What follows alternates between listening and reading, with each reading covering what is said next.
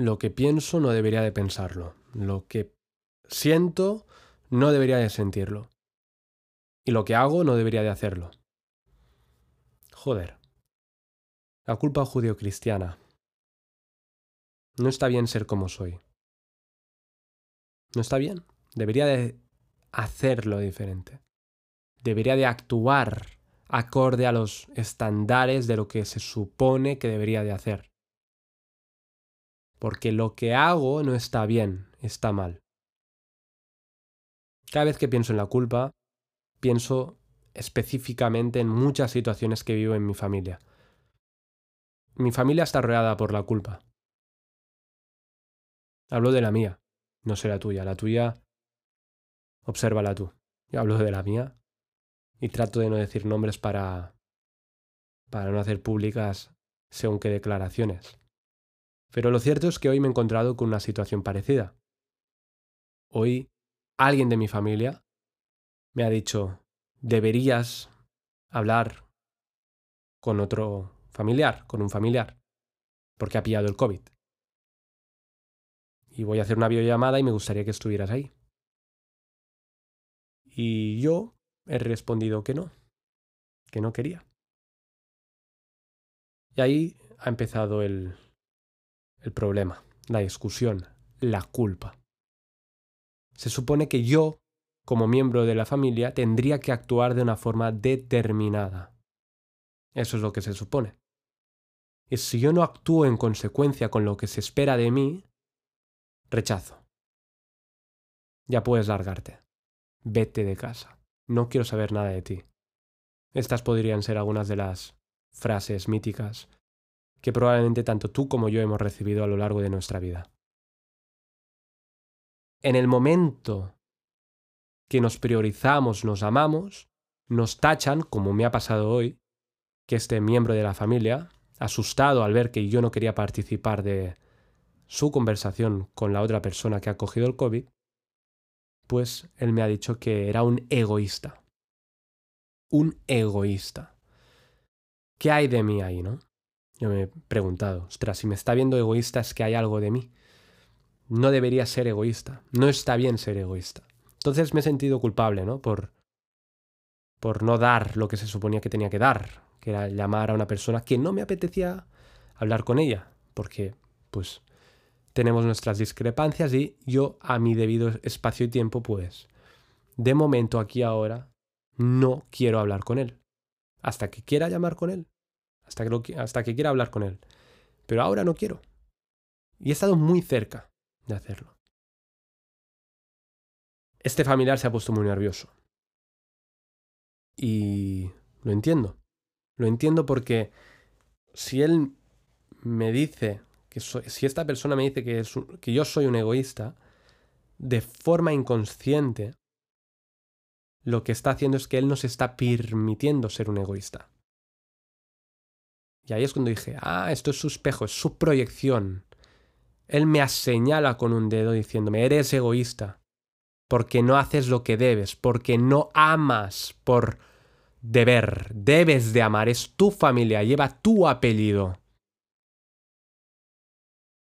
Lleva tu apellido. No he contestado, pero ahora sí contesto. ¿Y? Porque lleva ese apellido, hay una ley escrita en el Estado que dice que yo debo de responder con una llamada a una persona que tiene el COVID. Me dice, cuando una persona está enferma, necesita ayuda. Y por lo tanto es nuestro deber, algo así, no lo ha dicho así textualmente, pero iba por ahí, ¿no? Es nuestro deber al final de alguna manera intuir, uno intuye, ¿no? Cuando alguien está mal o está débil, pues saber que el otro está ahí para él o para ella. Y es que es que es muy gracioso, ¿no? Pero cuando uno lo sabe, es como cuando te van a vender, ¿no? Uno sabe, por ejemplo, o con los cumpleaños, uno sabe cuando lo llaman por compromiso. ¡Hey, felicidades! ¿Cómo estás? Bien, bueno, y ves que al minuto ya no, no hay nada que decir. O tú ves cuando alguien te llama por tu cumpleaños porque de verdad, de verdad, quiere mostrar su amor hacia ti. O sea, es muy diferente el deber del dar. La verdadera ayuda no nace de la culpa y no nace de la obligación, no nace de la ley. Nace del amor, nace de uno. Así que ahora, viéndolo en perspectiva, mi verdad en ese momento era, y he actuado de forma coherente con ello, mi verdad era, si en algún momento quiero llamarlo, ya lo llamaré. Pero no quiero sentir una especie de manipulación o de insistencia o de miedo, me da igual por el hecho de que yo no actúe como se debería de actuar, porque soy miembro de la familia, porque lleva el mismo apellido que, que esa persona. Quiero que lo extrapoles en tu vida, ¿no? ¿En qué aspectos te sientes obligado a hacer cosas que no quieres? Y la pregunta no es tanto ¿por qué lo haces? Porque tendrías mil motivos, sino ¿para qué lo haces?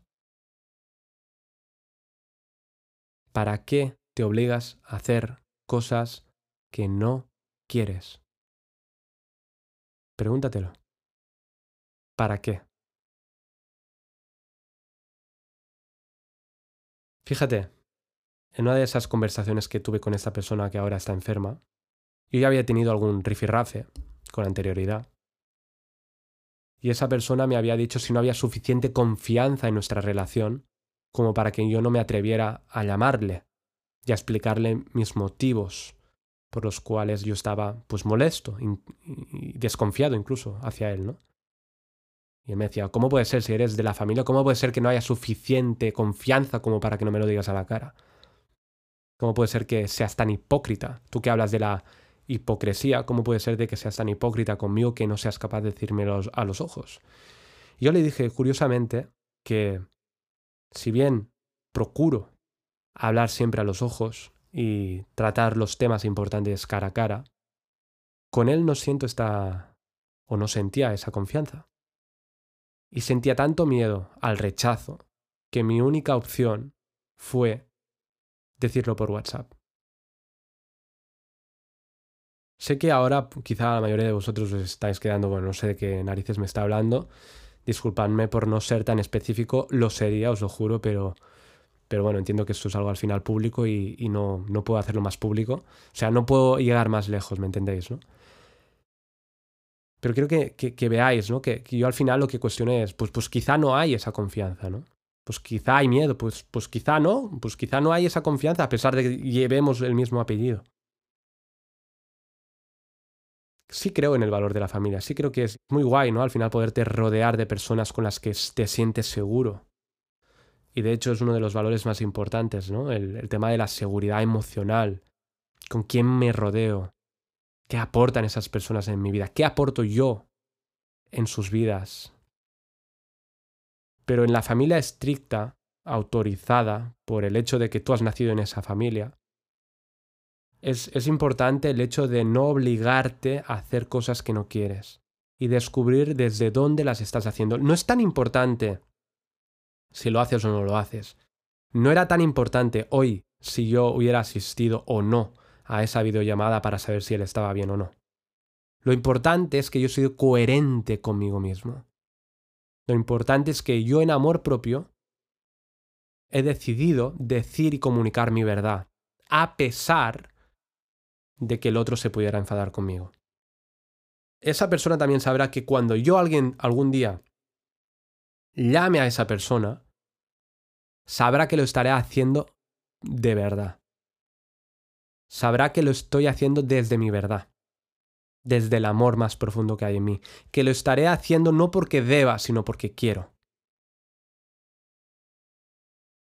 Y eso pienso que extrapolándolo a tu vida, pues seguramente te habrán venido ya varias situaciones en las que verás reflejada esta parte de ti, ¿no? Creo que, que en la familia es especialmente donde, donde más nos ocurre. Creo que ahí es donde, donde se inicia el origen de la culpa viene, yo creo, especialmente del ámbito familiar.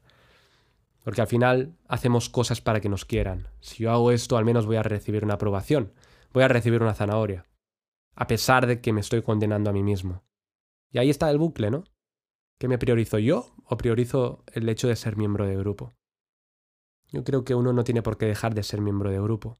Yo creo que uno puede ser individuo y miembro de grupo, pero creo que debe empezar por uno mismo. Creo que primero antes de tratar de ayudar a los demás, tratar de gustar a los demás, hay que gustarse a uno mismo, hay que ayudarse a uno mismo, hay que observarse a uno mismo y hay que cuestionarse a uno mismo. Uno tiene que hacerse de madre y de padre, uno tiene que darse la seguridad emocional y el cobijo y a la vez la, el, hecho de cuestionarse, ¿no? el hecho de, eh, ahora te voy a empujar. Creo que hay que empezar por uno. Y la mejor forma, paradójicamente, de empezar por uno es observando quién te rodea. Porque a través de las personas que duermen muy cerca de ti, son de esas personas donde puede llegar tu verdadera maestría. Los verdaderos maestros los vas a encontrar a tu derecha y a tu izquierda cada día, cuando llegas en casa. Será tu pareja, serán tus padres, serán tus hermanos, serán tus hijos. Esas son las personas que realmente están ahí para enseñarte a amar y amarte de verdad. Cuando te amas de verdad, amas de verdad. Y cuando amas de verdad, te estás amando de verdad. Así que observa desde dónde haces lo que haces. Lo que haces es independiente. Hazlo o no lo hagas, pero tanto si es en una opción o en la otra, observa y libera tu culpa. Y observa dónde está tu verdad. Y aún así te lo digo, yo hoy he actuado en coherencia y en amor total y he vuelto a sentir la culpa. Pero ya la he observado. Y rápidamente se ha ido. Rápidamente. Quizá he tardado, no lo sé, 20 minutos. Cuando quizá otros días hubieran sido, pues no sé, eternamente. Tres días, cuatro, cinco, veinte años. Es que no lo sé. Es que la culpa era algo que... La culpa está ahí presente, ¿no? Está en el inconsciente colectivo. Lo interesante es observarla, ¿no? Y que cuando llegue pueda observarla, mirarla, entenderla, comprenderla, incluso escucharla. ¿Qué quiere decir la culpa? ¿Qué me quiere comunicar la culpa? Y la culpa me estaba diciendo, quiero, quiero que, que, que veas a este familiar porque creo que necesitas de él o de ella su aprobación y su aceptación. Entonces la culpa me está diciendo, quiero recibir aceptación. Aceptación que en vez de buscarla afuera, esta vez he decidido encontrarla en mi propio... me viene la palabra cadáver. Porque en realidad ya estoy muerto. Quizá tú lo estás escuchando y yo ya ni siquiera esté aquí. Bueno, este es, este es otro tema, ¿no? El tiempo y el espacio. Pero volviendo a la culpa, la palabra mágica es soltar, observar, ir a lo específico de esa situación, ir al momento específico que sentiste ese chute de culpa.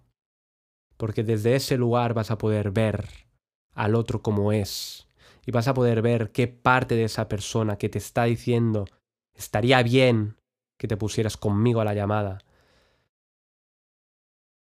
Podrías ver, ¿no? Ahí su sombra. Cuando alguien te juzga y te dice egoísta y sientes culpa al instante, cuando sientes el rechazo del otro, ahí puedes observar claramente qué hay del otro que es tuyo. Y al revés, que es tuyo que rechaza el otro. Así que mi respuesta hacia él ha sido sí, quizá en esta familia deberíamos de ser un poquito más egoístas, un poco más de amor propio, y no sacrificarnos en pro de quedar bien y en pro de un valor que en sí mismo no tiene sentido si no se hace desde el amor.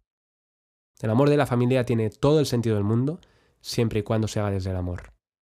Y fíjate la justificación que que esta persona me ha dado, ¿no? Me ha dicho, cuando tú has estado débil y tú has pedido ayuda, todos hemos acudido a ti. Y ahí está la culpa. Como yo lo he hecho por ti, tú debes hacerlo por mí. Así que bueno. Mi pregunta entonces sería, ¿desde dónde lo hicieron? ¿Desde dónde me amaron? ¿Desde dónde me quisieron? ¿Para qué me quisieron? ¿Para qué me ayudaron? Cuando se hace desde el amor, no hay No hay recuerdos. No hay justificaciones. No hay una lista de cosas que yo he hecho por ti. Solo lo hacemos y punto. Ay, bueno, en esta tarde bonita aquí en Barcelona. Pues nada. Espero de corazón que estés bien, que si has llegado hasta aquí, pues que observes en qué áreas de tu vida, especialmente en qué áreas de tu familia, en qué personas de tu vida no estás siendo coherente contigo misma o contigo mismo. Y que te ames, que te ames mucho, que te comprometas con una herramienta de trabajo diaria para cuestionar tus pensamientos y para amarte más profundo. Ámate, ámate, ámate. Porque cuando te amas, inconscientemente, aunque a los otros les joda, das permiso a otros para hacer lo mismo. Chao. Te amo.